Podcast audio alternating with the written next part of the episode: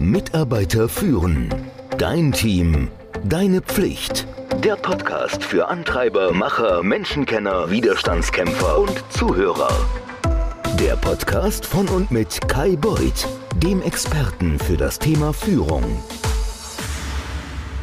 Diversion und Inclusion. So scheiterst du nicht. Also im Laufe meiner Karriere habe ich viele Firmen erlebt, die das versucht haben. Also nicht zu scheitern, sondern Diversity und Inklusions- oder Inclusion Initiatives, Initiativen mit dem Ziel der Erhöhung der Geschlechtervielfalt umzusetzen. Das ist ja immer der erste Schritt. Wir sind da in Deutschland doch noch nicht mal ansatzweise da, wo wir sein müssten. Ich will jetzt nicht eine Abrede stellen. Natürlich ist Diversity und Inclusion mehr als nur mehr Frauen einzustellen oder zu fördern.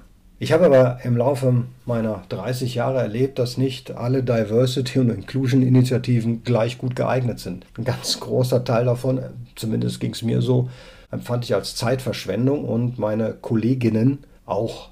Und da gab es andere, von denen hätte ich mir gewünscht, dass sie, dass sie schon viel früher gestartet wären und dass ich sie früher kennengelernt hätte. Und ich habe ein paar Ideen zusammengestellt, also ohne eine besondere Reihenfolge, die ich für die Einstellung und Bindung von, in diesem Fall jetzt mal Frauen als besonders spannend oder ja auch wichtig empfinde. Das erste, die Stellenbeschreibungen und Ausschreibungen, die einfacher zu gestalten, einfach zu schreiben. Nein, natürlich nicht, weil Frauen dümmer sind und Männer die komplexeren verstehen. Es ist viel schlimmer. Untersuchungen zeigen, dass die meisten Frauen sich nur auf Stellen bewerben, wenn sie sich 100% sicher sind, dass sie die Kriterien erfüllen. Was macht ein Mann?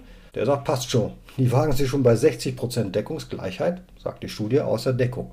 Für die Männer hier im Podcast, ja, also ich kann das auf jeden Fall nachvollziehen. Ich habe noch nie darauf geachtet, ob ich denn wirklich alles erfülle. Wenn das im groben Ganzen passte, dann habe ich diesen Job angenommen. Es war mittelfristig immer eine gute Idee, am Anfang nicht immer. Wenn du aber mehr Frauen dazu bringen willst, sich ja auch aus der Deckung zu bewegen und sich zu werben, dann musst du die Stellenbeschreibungen vereinfachen. Du musst all die Anforderungen streichen, die keine Must-Have sind, die du nicht brauchst. Ein ganz wichtiger Punkt ist, die geschlechtsneutrale oder eine geschlechtsneutrale Sprache zu verwenden in den Stellenbeschreibungen. Das ist super wichtig. Ich versuche schon seit einem Jahr, mir das anzugewöhnen beim Schreiben von Blogposts, beim Aufnehmen hier auch von Podcasts beim Konzipieren von Videokursen. Und es ist nicht einfach, wenn man sein ganzes Leben lang in einer männlichen Sprache oder männlich dominierten Sprache gesprochen hat. Wenn ich schreibe, dann geht es wohl. Wenn ich spreche, dann fallen mir immer noch, und das hast du bestimmt in den letzten Podcasts gehört, ab und zu mal, ja, dann mache ich einen Fehler. Das heißt, dann ist es ein Mischmasch. Ich hoffe aber, dass es besser geworden ist. Warum sage ich das? Ich habe es selber ausprobiert bei einer Stellenbeschreibung oder bei Stellenbeschreibungen, diese genderneutral oder geschlechtsneutral zu formulieren. Und nur weil ich ein paar Worte geändert habe oder auch ein Sprachanalyse-Tool genutzt habe, muss man sagen, hat es dazu geführt, dass dramatisch mehr Frauen sich beworben haben.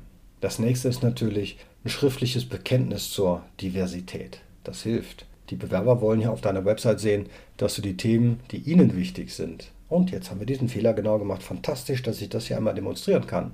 Also die Bewerbenden, nicht die Bewerber. Der Bewerber, die Bewerber, die Bewerberin. Die Bewerbenden, die wollen sehen, dass du die Themen, die ihnen wichtig sind, priorisierst und ernst nimmst. Dein Unternehmen sollte also deutlich machen, dass Vielfalt und Inklusion oberste Priorität haben. Und dann kommen wir auf die Bilder, die Bilderwelt auf der Website zeigen die Fotos auf der Website einen Haufen Männer mittleren Alters, die feixend an einem Meeting teilnehmen, dann ist es keine gute Idee. Die sollten ja dein Team repräsentieren. Und zwar auf der Website und auf allen externen Seiten wie Xing, LinkedIn. Wenn die Bildersprache nicht mit dem Text übereinstimmt, dann wird das auch nichts. Es hilft auch enorm, über diese Themen zu sprechen. Und zwar über die Gleichstellung der Geschlechter. Nicht jeder Artikel, den du schreibst, der wird ein Meisterwerk sein, das weiß ich aus eigener Erfahrung und vor allen Dingen geht dich alles viral und das auch in Ordnung. Das Wichtigste ist, dass du dich damit auseinandersetzt und dir selbst Gehör verschaffst.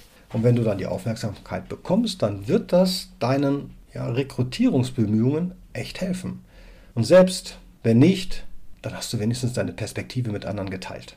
Super ist, wenn du deine eigenen Vorurteile ja, entdeckst, wenn du falsch positive Bewerbungen durchlässt, lass mal ab und zu eine Kandidatin auf die nächste Stufe des Interviewprozesses vorrücken. Auch wenn sie vielleicht deiner Meinung nach im aktuellen Schritt durchgefallen ist. Sammel mal das Feedback aus den nachfolgenden Interviewschritten. Bewerte, ob vielleicht ein Bias dafür verantwortlich war oder dein Bias dafür verantwortlich war, dass sie im ersten Schritt abgelehnt wurde. Und wenn du feststellst, dass sie immer noch nicht qualifiziert ist oder nicht zu euch passt, dann hast du einfach bestätigt, dass dein Auswahlverfahren effektiv ist. Ja? Das sind jetzt nur ein paar Taktiken, die du anwenden kannst, um mehr Diversität für ein geschlechterdiverses Team einzuführen.